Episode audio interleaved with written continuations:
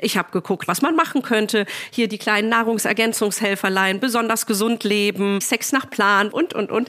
Bevor dann mein Frauenarzt schlussendlich sagte, da müssen wir sie halt doch mal in eine Kinderwunschklinik schicken. Schwanger werden. Das passiert doch einfach so, oder? Dabei klappt das in vielen Fällen nicht einfach so. Jedes zehnte Paar ist ungewollt kinderlos.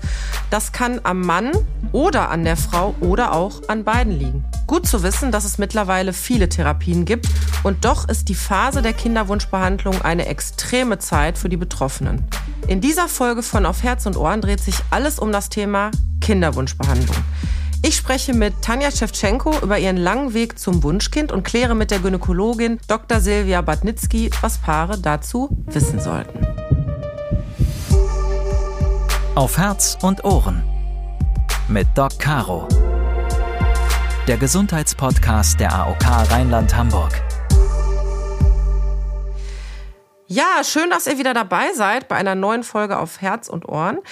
Ich kann euch an dieser Stelle auch nur die alten Folgen ans Herz legen, denn wir haben wirklich viele spannende Themen und ganz großartige Experten dabei gehabt.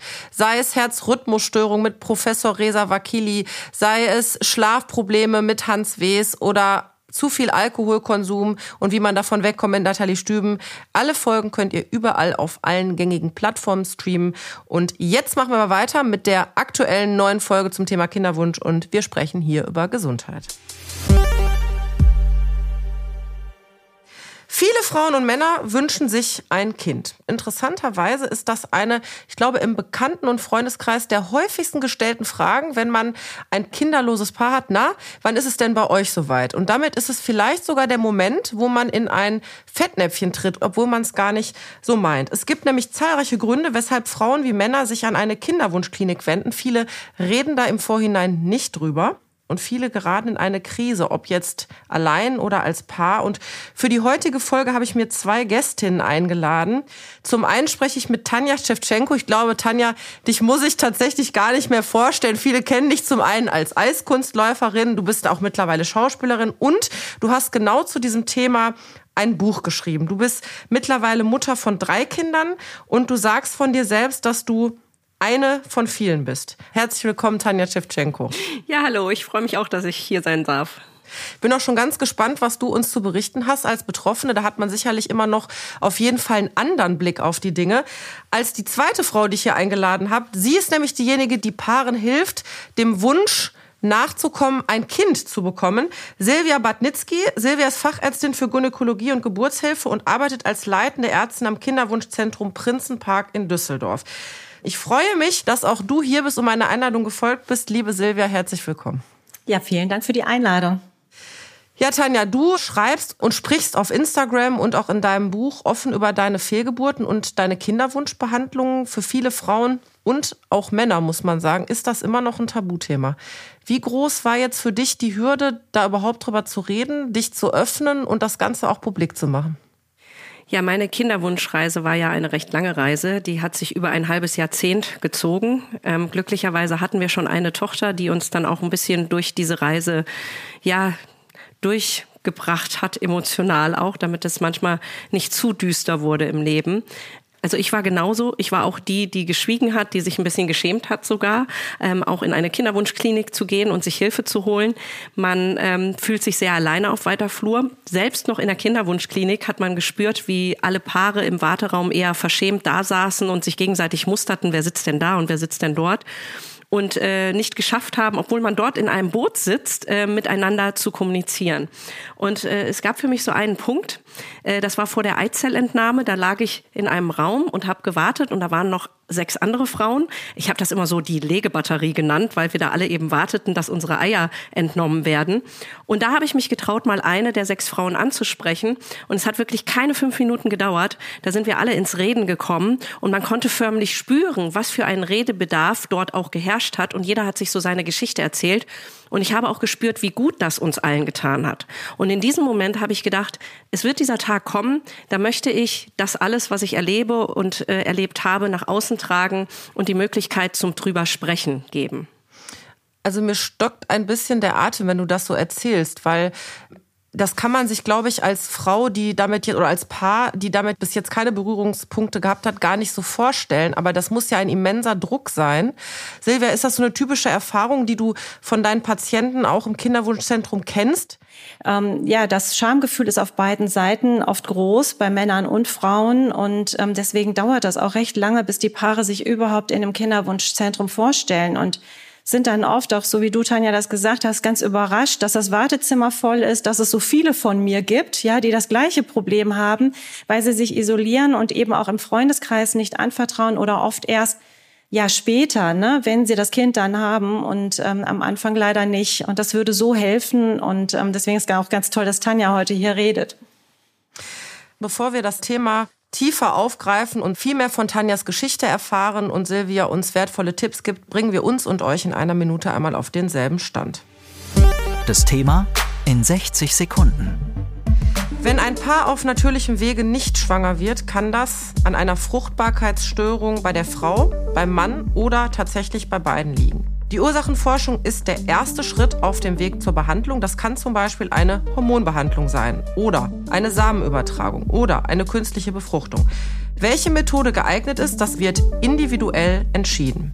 Wichtig außerdem, der Erfolg einer Kinderwunschbehandlung ist entscheidend vom Alter abhängig. Im Schnitt liegt die Wahrscheinlichkeit, durch eine Kinderwunschbehandlung ein Kind zu bekommen, bei 30 Prozent. Bei Frauen über 40 Jahre reduziert sich diese auf 5 Prozent. Was das genau bedeutet, wann Paare sich an ein Kinderwunschzentrum wenden sollten und was ihnen durch diese Behandlungszeit helfen kann, darüber sprechen wir jetzt in dieser Folge von Auf Herz und Ohren. Tanja, du hast ein Buch geschrieben, es heißt, und der Titel, der ist, finde ich, sehr, sehr vielsagend, Durch die Hölle zum Glück. Wann und wie hat deine Kinderwunschreise angefangen und warum hast du es als die Hölle bezeichnet? Nachdem also unsere erste Tochter geboren wurde, war relativ schnell klar, dass wir ähm, irgendwann nochmal ein Kind haben möchten. Und das sind wir dann ungefähr 2015 auch angegangen. Erst so ein bisschen locker, später natürlich intensiver. Und ähm, unsere Tochter ist recht schnell auf natürlichem Weg entstanden. Und dann haben wir natürlich erstmal die Welt nicht mehr verstanden, warum denn nichts passiert.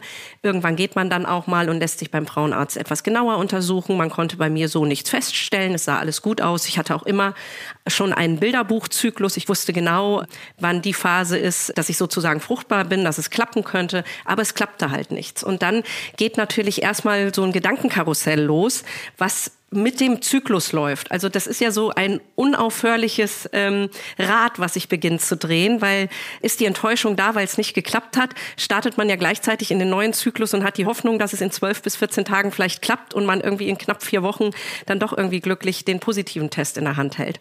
Und das passierte aber über Monate nicht. Und ich hatte immer so ein komisches Bauchgefühl, dass hier auch irgendwie was vielleicht nicht, nicht stimmt, dass irgendwie was falsch läuft, aber konnte keine Antwort finden. Also weder beim Arzt noch über viele Recherchen im Internet und ja, man, man sucht nach den eigenen Fehlern. Es kommen natürlich so Gedanken wie, ja, ich versage hier oder ich bin nicht fähig, das Einfachste und Schönste der Welt umzusetzen. Wir lieben uns doch, warum klappt das dann nicht?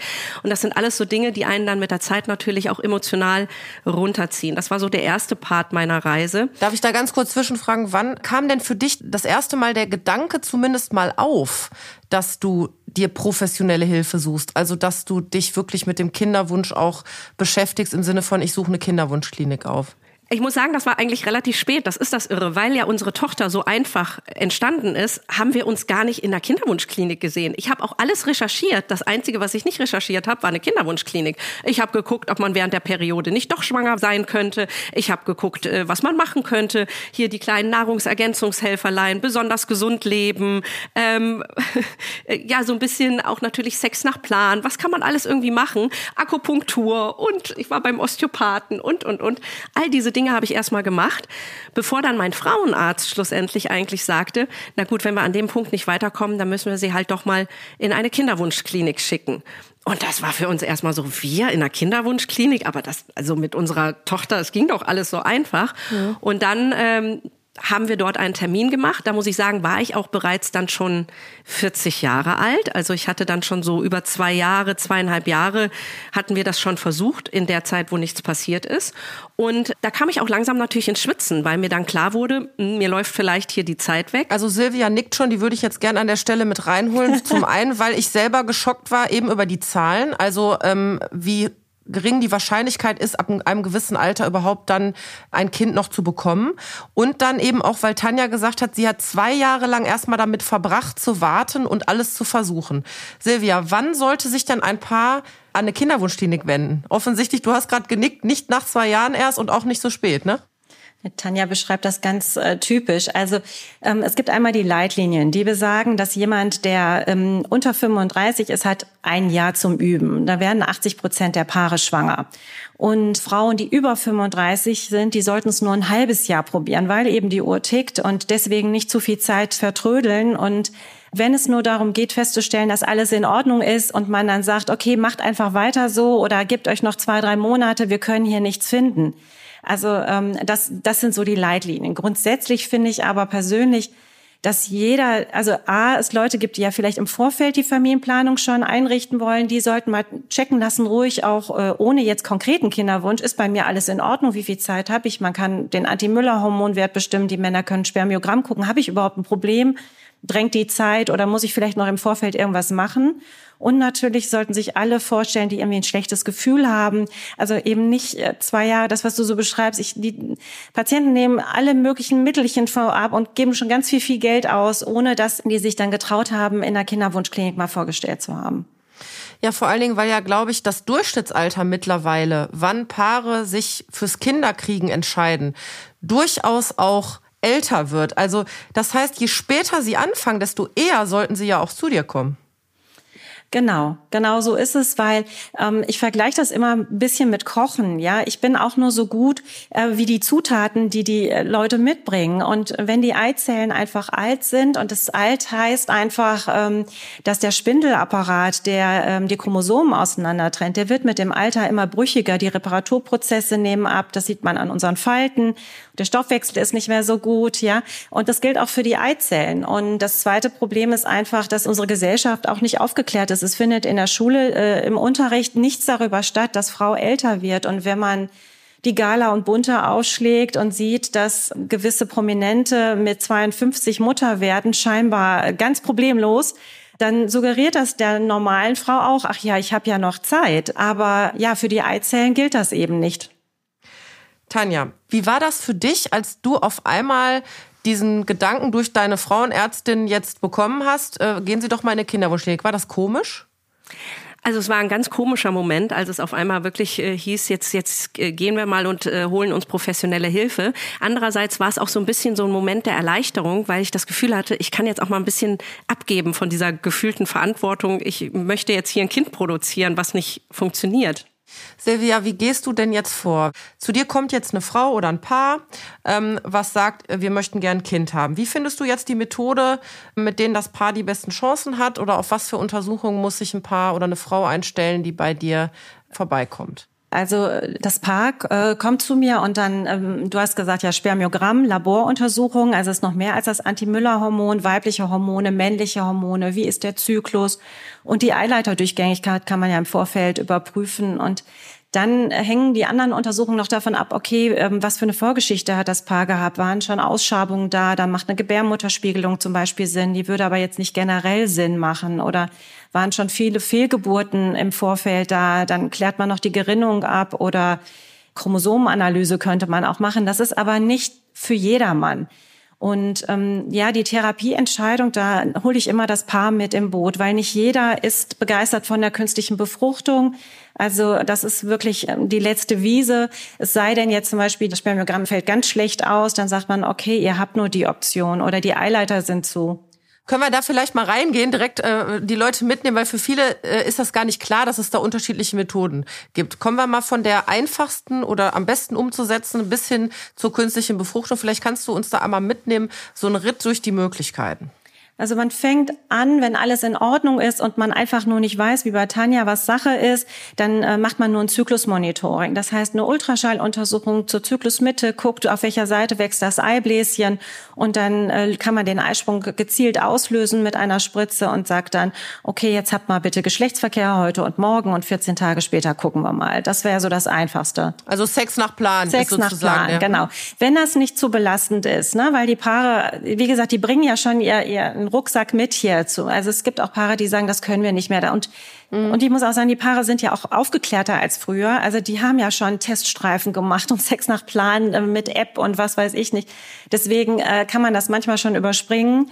Das nächste wäre eine Insemination, ähm, dass man eben dann zum optimalen Zeitpunkt keinen Geschlechtsverkehr hat, sondern eben ähm, das Sperma aufbereitet und konzentriert dann in die Gebärmutter mit einem ganz kleinen Katheter gibt. Das ist keine Operation, das ist weniger als ein Krebsvorsorgeabstrich, kann man sich das vorstellen. Das heißt, die Frau liegt bei dir auf dem gynäkologischen Stuhl und du würdest quasi das Spermium dann in die Gebärmutter einführen und dann sozusagen so die Befruchtung durchführen wollen. Genau, die Spermien sind dann eine Etage höher sozusagen und äh, eben nur ganz konzentriert, alles, was sich nicht bewegt, ist da rausgefiltert. Mhm. Ja, und dann ist schon der nächste Schritt die künstliche Befruchtung und da unterscheidet man die In-vitro-Fertilisation und die intrazytoplasmatische Spermieninjektion, die ICSI. So, das jetzt einmal einfach. Wir fangen mal mit dem einen an. Ja, die IVF ist einfach, wenn der Samen in Ordnung ist und dann entnimmt man eben die Eizellen, wie Tanja das auch schon erklärt hatte. Das ist eine, in, in einer Sedierung wird das gemacht, ähm, nach einer Stimulation. Also das heißt, die Frauen kriegen zehn Tage lang Hormone, die den Eierstock füttern, damit er eben mehr Eizellen bildet, als nur die eine, die regulär gebildet wird.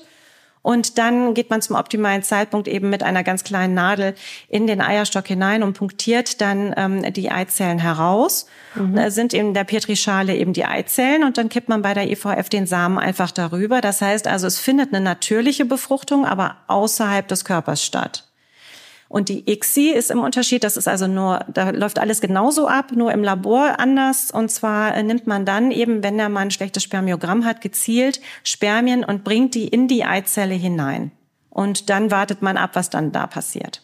Und dann würdet ihr quasi die befruchteten Eizellen wieder einsetzen, wenn ihr dann festgestellt habt, dass sie befruchtet sind und dass, dass sie sich teilen. Genau, 24 Stunden später kann man sehen, welche von denen befruchtet sind und ähm, würde dann Teil einfrieren, wenn jetzt mehrere überzählige Eizellen da sind, die sich haben befruchten lassen. Und ähm, dann gehen äh, drei in die Kultur meistens und dann gibt man die beste zurück. Genau. Tanja, jetzt muss ich dich mal fragen. Also man hat ja normalerweise das Thema Kinderwunsch mit Romantik, ähm, tatsächlich natürlichem Vorgang in Verbindung gebracht. Und jetzt soll man tatsächlich einen sehr, sehr steinigen Weg auf sich nehmen aus Hormonspritzen, vielleicht sogar unter kleiner Betäubung stattfindenden Eizellenentnahmen. Das stelle ich mir schon sehr, sehr belastend vor. Das kann auch, denke ich, durchaus als Paar sehr belastend sein. Wie war das für euch oder wie war das für dich? Also als Paar war es weniger belastend, weil äh, ich wirklich immer einen tollen Mann da bei diesem ganzen Weg an meiner Seite hatte, es war für uns immer ein Wir und nie ein Ich in diesem ganzen Prozess. Und er war auch immer dabei, überall, wo er konnte. Und er war auch der Erste, der zum Spermiogramm dann gerannt ist. Also es war für ihn alles nie ein Thema. Und das hat das Ganze natürlich für uns dann wesentlich einfacher und ertragbarer gemacht, sage ich mal so. Es gibt natürlich oft in der Geschichte einen Verursacher, wenn es nicht an beiden irgendwie ähm, ein Problem festzustellen ist. Und äh, ich finde dieses Wort Verursacher schon unheimlich unschön, aber so wird es nun mal genannt. Aber am Schluss sind es ja beide, die ein Problem haben, weil ja beide auch eben einen Kinderwunsch haben. Und deswegen sind wir da eigentlich immer sehr, sehr schön zusammen durchgegangen und äh, das war für mich eine tolle Stütze während des ganzen Prozesses. Das andere, ist natürlich genau, was gerade eben angesprochen wurde. Man muss diese Hormonbehandlung machen, man muss sich zu gewissen Uhrzeiten äh, die Spritzen setzen. Das ist unter Umständen, je nachdem, welchen Beruf man ausübt, gar nicht so einfach alles. Und man fängt sich an, natürlich auch zu isolieren vor seinem Umfeld. Äh, man geht dann zum Beispiel nicht zum Sommerfest oder man geht nicht mit den Kollegen oder Freunden äh, auf den Weihnachtsmarkt, weil man denkt, oh je, wenn ich jetzt um 6.45 Uhr abends die Spritze setzen muss, wo soll ich das machen? Auf dem Dixie-Klo, irgendwo hinterm äh, Reibekuchenstand? Das ist blöd. Und so wird man einsam, finde ich, in der Zeit. Und es ist halt auch unheimlich schwierig, sich halt dann auch mitzuteilen, wenn man ja so sprachlos ist über das, was alles ja schon nicht geklappt hat. Und man natürlich auch viele, viele Ängste in dieser Zeit hat. Vielleicht können wir das auch zum Anlass nehmen, dem einen oder anderen Mut zuzusprechen und zu sagen, sprecht drüber, nehmt euer Umfeld mit. Das macht es äh, tatsächlich im Ende des Tages auch für euch einfacher. Tanja, du hast auch in deinem Buch gesprochen von schwerwiegenden Komplikationen, also von Narbenschwangerschaften, schweren Blutungen, Fehlgeburten, vielleicht sogar, dass deine Gebärmutter fast hätte entfernt werden müssen, wobei dann jeglicher Wunsch, ein Kind noch zu bekommen, dahin gewesen wäre. Das hast du ja damals nicht kommuniziert, jetzt hast du es aufgeschrieben. Was hat dich trotzdem den Gedanken festhalten lassen, egal was ich hier für Komplikationen habe, ich mache weiter? Gab es Momente, wo du aufgeben wolltest? Ja, also ich habe ja tatsächlich wirklich alles an negativen Möglichkeiten mitgenommen, die man fast so mitnehmen kann. Das hat natürlich auch was mit mir gemacht. Äh, ich habe auch manchmal gedacht, ist das jetzt so die Klatsche vom Schicksal, weil wir versuchen, etwas zu erzwingen? Irgendwie soll es ja hier scheinbar nicht sein mit dem Baby. Und jetzt versuchen wir dieses und jenes, aber müssen wieder den nächsten Rückschlag verkraften. Auch damit, äh, mit diesen Gedanken haben wir uns auseinandergesetzt. Aber dann war da irgendwie dieses Bauchgefühl, was mir immer gesagt hat oder relativ früh auch eigentlich schon gesagt hat, es ist nicht so, dass es nicht sein darf, sondern es läuft hier etwas falsch. Und wir müssen nur den richtigen Weg für uns finden. Und das hat mich angetrieben. Und es gab auch Frauen, die mir geschrieben haben, wow, dass du das alles durchgehalten hast, das ist ja der Wahnsinn. Wie viel kann ein Mensch verkraften? Und äh, ich habe aber im Gegenzug gesagt, na ja, andererseits kann man auch sagen, wenn man irgendwann den Schlussstrich zieht und aufgibt, etwas loslässt, dann kann das auch eine sehr starke Entscheidung sein. Ich war damals für so eine Entscheidung nicht stark genug. Für mich war diese Option Option, vielleicht die nächste Fehlgeburt in Kauf zu nehmen, der einfachere Weg, als zu sagen, ich mache jetzt hier Schluss, ich versuche es nicht weiter. Das ging einfach nicht. Silvia, diese Frage stellen dir ja wahrscheinlich viele Paare auch. Welchen Rat gibst du denen dann? Ähm, wann empfiehlst du auch zu sagen, da kommen wir jetzt nicht weiter? Oder wann sagst du, da bleiben wir noch dran? Das Problem bei mir in der Kinderwunschklinik ist, dass viele denken, sie kommen in die Kinderwunschklinik und die, die Messlatte, die Erwartungshaltung ist enorm. Und die muss ich erstmal versuchen zu relativieren, also mit den Chancen, wir hatten ja schon über das Alter gesprochen, okay, was ist überhaupt die Realität? Und dann ist es tatsächlich so, dass ich den Paaren sage, es ist hier wirklich ein steiniger Weg und es ist oft so, Krone richten, aufstehen, weitermachen. Und die kumulative Schwangerschaftsrate, die kann bis zu 70, 80 Prozent nach fünf, sechs Versuchen sein. Aber in Deutschland machen die meisten nur noch 1,5 Versuche ja, die schöpfen das gar nicht aus und ähm, weil eben die Kraft dazu nicht reicht. Also es ist nicht das Geld tatsächlich, was äh, als Hauptgrund genannt wird, sondern die psychische Belastung der Paare. Und ähm, ich denke, wenn man ihn abholt und denke, dass Tanja auch durch ihren Sport gelernt hat, mit, mit Niederlagen äh, umzugehen und sich wieder aufzurappeln, das geht uns ja im Alltag ein bisschen verloren. Wir sind ja alle so ein bisschen verwöhnt, dass wenn wir was wollen, dann klappt das auch. Und Kinderwunsch und Gesundheit, das ist einem vielleicht auch gegeben. Und man muss vielleicht auch ein paar Mal versuchen, bis man dann Erfolg hat. Wenn aber die Voraussetzungen schlecht sind, also wenn ich sehe, die Eizellqualität zum Beispiel ist ganz, ganz schlecht oder die Embryonen sind nicht gut, dann rede ich mit den Paaren auch und dann sage ich denen auch, dass es meines Erachtens nach keinen Sinn mehr macht, weiterzumachen. Stellst du den Paaren auch oder empfiehlst du auch zum Beispiel eine psychologische Beratung oder Begleitung? Also, dass man wirklich auch weiß, da drohen ja tatsächlich auch schwere Schicksalsschläge. Also, alleine Fehlgeburt, das reicht ja schon. Ähm, das ist ein immenser Schicksalsschlag und teilweise auch traumatisch für die Betroffenen. Haben die da auch direkt einen Ansprechpartner? Ja, wir haben äh, vier Psychologinnen, die unser Kinderwunschzentrum mitbegleiten, zu denen die Frauen auch gehen können und ähm, die auch im Vorfeld, ähm, eine der Damen macht auch äh, Paarberatungen, weil ähm, so wie Tanja das erlebt hat mit ihrem Mann, ist es leider nicht so oft.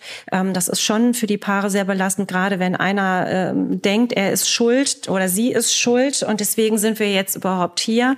Ähm, die Paare können oft auch nicht miteinander reden. Also, dass da auch schon Brücken gebaut sind, heil durch diese Behandlung zu kommen. Also gar nicht jetzt das Ziel ist, ein Kind zu bekommen, sondern wirklich das hier gut zu überstehen. Jetzt mal eine offene Frage an euch beide, weil das sind auch mitunter abfällige Kommentare, die man so, die habe ich ja schon mitgekriegt, obwohl ich gar nicht in dem Thema bin, äh, zu hören bekommt, ist, naja, wenn man nicht schwanger werden kann oder kein Kind bekommen kann, dann sollte das wohl so sein, dann hat die Natur sich das so überlegt. Tanja, Schlag ins Gesicht für dich, tut weh oder ähm, wie bist du damit umgegangen?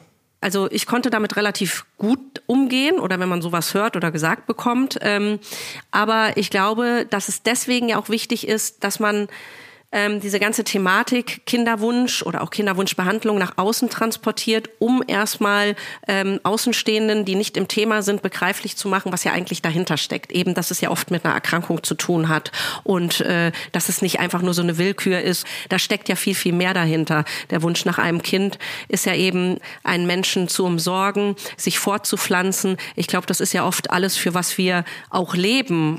Silvia, bei dir, du würdest auch sagen, diese Aussagen, wie da hat die Natur sich was irgendwie bei gedacht, die äh, kannst du auch nicht nachvollziehen wahrscheinlich, ne? Ja, dieses, äh, das ist Gott gegeben oder die Natur. Also da kann ich nichts mit anfangen. Ich denke, lass uns erstmal gucken, was die Natur dir gegeben hat. Vielleicht ist das gar nicht so. Und ich finde, dass ähm, viele gut reden haben, die nicht in dieser Behandlung sind oder keinen Kinderwunsch haben, aber das macht was mit einem und das ist, finde ich, ein ganz, ganz großer Unterschied, ob man sich bewusst gegen Kind entscheidet oder auf einmal eine Diagnose kriegt und gesagt, du kannst kein Kind kriegen. Und ich finde, ähm, das sollte man nicht so leichtfertig den Gegenüber an den Kopf hauen. Ja, ich muss sagen, mir war gar nicht klar, was diese ganze Kinderwunsch-Thematik auch für ein emotionaler Ausnahmezustand ist und die Zeit sehr, sehr speziell für Frauen und die Männer ist. Es ist aber jetzt Zeit für unser Spiel. Da kommen immer so Aussagen und dann hätte ich gern ein stimmt oder stimmt nicht. Und äh, bitte noch die Erklärung, äh, warum was stimmt oder was nicht stimmt, wenn es denn nicht stimmt. Stimmt's oder nicht? Eine Chlamydieninfektion kann hinter einer Fruchtbarkeitsstörung stecken. Stimmt. Also die Chlamydieninfektion ist die häufigste sexuell übertragbare Genitalinfektion. Ähm, jedes Jahr erkranken ungefähr 300.000 Menschen neu daran. Und die Infektion kann sowohl beim Mann als auch bei der Frau ähm, die Fruchtbarkeit einschränken.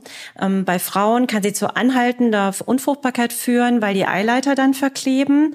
Und eine Infektion kann äh, folgenlos abheilen. Und meistens, wenn man das im Abstrich bemerkt, dann äh, gibt man Antibiotika. Und vielleicht noch wichtig zu erwähnen, dass das weder der Mann noch die Frau merken muss, also dass sie erkrankt ist und diese Erkrankung haben. Also die laufen oft im Hintergrund ab und dann sind die überrascht, dass sie unfruchtbar sind.